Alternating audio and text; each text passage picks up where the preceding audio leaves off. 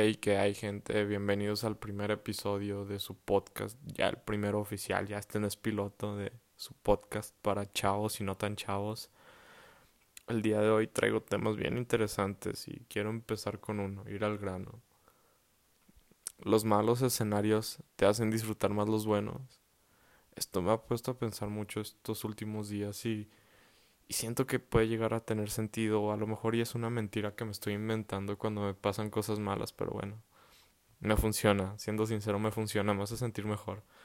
Pero creo que puede llegar a tener cierto sentido porque, por ejemplo, una botella en, cuando estás en un desierto deshidratándote, una botella de agua, qué bien, es una noticia espectacular, pero, pero una la misma botella de agua desde la comodidad de tu casa, de tu sala.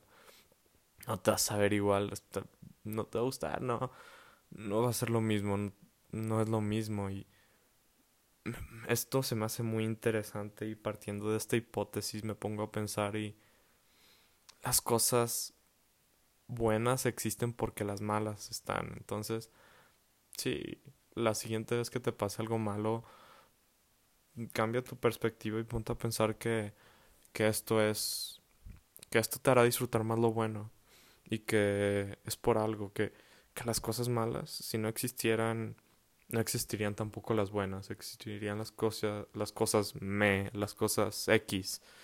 Y nada, eso no está cool, la neta. Sí, con este tema se viene muy bien el libro de, un, un libro que estoy leyendo últimamente y Está muy bueno. Se llama Un mundo aparte de, de Gustav Herling.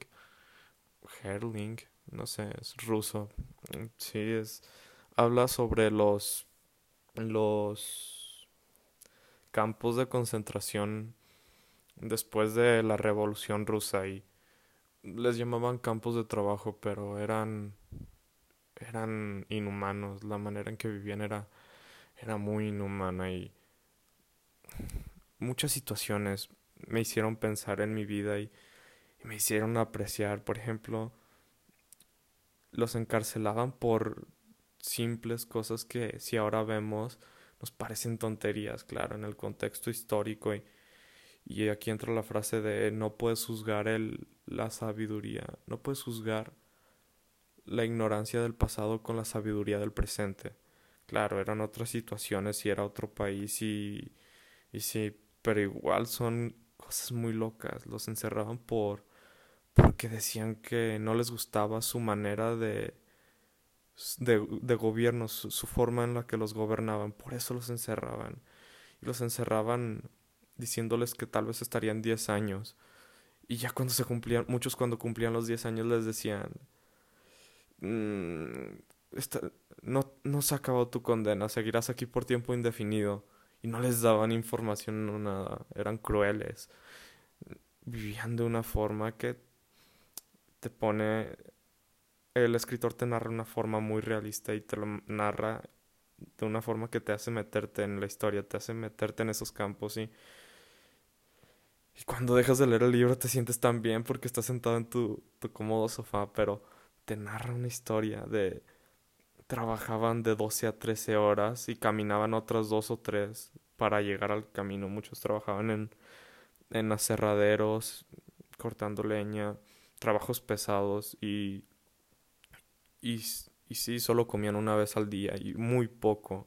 Muchas personas, mm, por falta de grasa incluso, se quedaban totalmente ciegos cuando oscurecía, se llamaba ceguera temporánea, algo así le llamaban pero es impresionante que, que a tal punto de llega el cuerpo. Muchos, básicamente, muchos morían de hambre, la mayoría moría de hambre. Pocos cumplían su condena. Y te hace pensar en las condiciones que, que pueden llegar a, vivir las personas y te hace apreciar mucho porque peores situaciones que esas hay, no hay muchas, la verdad. Sí. Y ya mm, es difícil es fácil decir que si afrontas todas las situaciones con una perspectiva positiva te irá mejor. Ya cambiando un poquito de tema sobre, ya eso me, me puso un poco depresivo.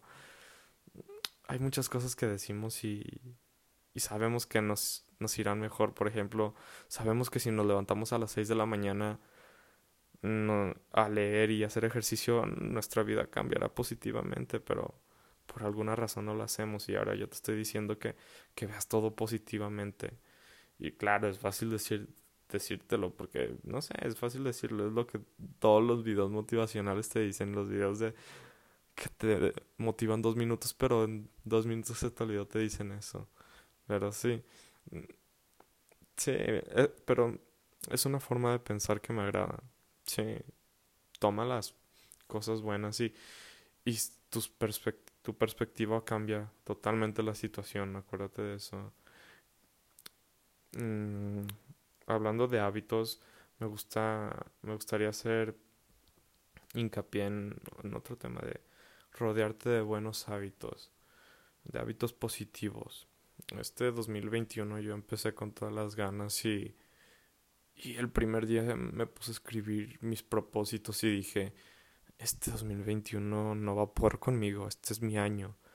Y bueno, tal vez, no sé, exageré, pero aquí estoy empezando y no se sabe, todavía faltan muchos días, 360 y 358 días faltan. Entonces, eh, todavía tengo oportunidad. Mm, me, me, gusta pensar mucho en, en los hábitos que haces importantes. Hay muchos hábitos que, que los hacemos ya parte de nuestro día a día y, y ya no los tomamos como hábitos, los tomamos como cualquier cosa. No los no los hacemos decisiones y eso me parece muy importante. Por ejemplo, ya no decidimos si nos cepillamos los dientes o no, ya solo nos cepillamos los dientes. Ya no nos ponemos a pensar, ¿me los cepillaré o no? Y así estaba yo antes con ir al gimnasio. Antes estaba, al principio duré un tiempo que decía, ¿iré hoy o no, o no iré? Y siempre que ponía esa duda en mi cabeza, casi siempre no iba. Pero ahí entendí que que tenía que convertir el ejercicio en un hábito importante en mi vida, como lavarme los dientes. Y, y sí, lo, lo empecé a hacer. Los primeros días me costó, pero ya después no ponía en, en mi mente pensar si ir o no. Iba y ya, no, no lo pensaba, no estaba en discusión. Y creo que eso me, me, ha, me ha ayudado mucho, porque muchas veces cuando pensamos de más las cosas casi siempre terminan, terminan mal terminamos haciendo lo peor, el peor caso, como por ejemplo ese caso no ir no ir al gimnasio. Y sí, últimamente estoy queriendo agarrar un hábito ex, importante extra que sería leer antes de dormirme porque estoy acostumbrado a ver Instagram, YouTube, cosas que que, que no no sirven de nada siendo sincero y y sí, estoy notando varios cambios. Por ejemplo, duermo mejor, duermo mejor. Sí, descanso más y he notado eso bastante. Y también, pues, un libro te deja más conocimientos que unas historias de Instagram. Entonces, sí, sí, te invito a que hagas eso, está chido. Empieza el 2021 así. Todavía te quedan 358 días para que, para que hagas este año el tuyo. Que sea la revancha del 2020. Mm, cambiando un poco de tema, me gustaría hablar un poco ya sobre la caridad. he escuchado varias opiniones que, que me, han, me han puesto a, pensar bastante y, y son muchos, la mayoría me dice como de qué opina de la caridad, que es algo bueno, que te hace sentir bien y que, que ayudas a las personas y que bla, bla, bla, lo que ya probablemente ya escuchaste. Pero el otro día escuché un comentario que me, me puso a pensar y me dijo algo así como la caridad es un acto muy egoísta porque lo haces haciéndote porque quieres hacerte sentir mejor. O sea, entiendo el punto, lo entiendo y lo comprendo, o sea, si si tiene su punto. Y me puso a pensar, pero siendo sincero, no yo no comparto ningún punto de vista de, de estos dos, de el típico punto de vista de, la caridad es buena y así, bueno, sí es buena, pero esto lo seguiré hablando.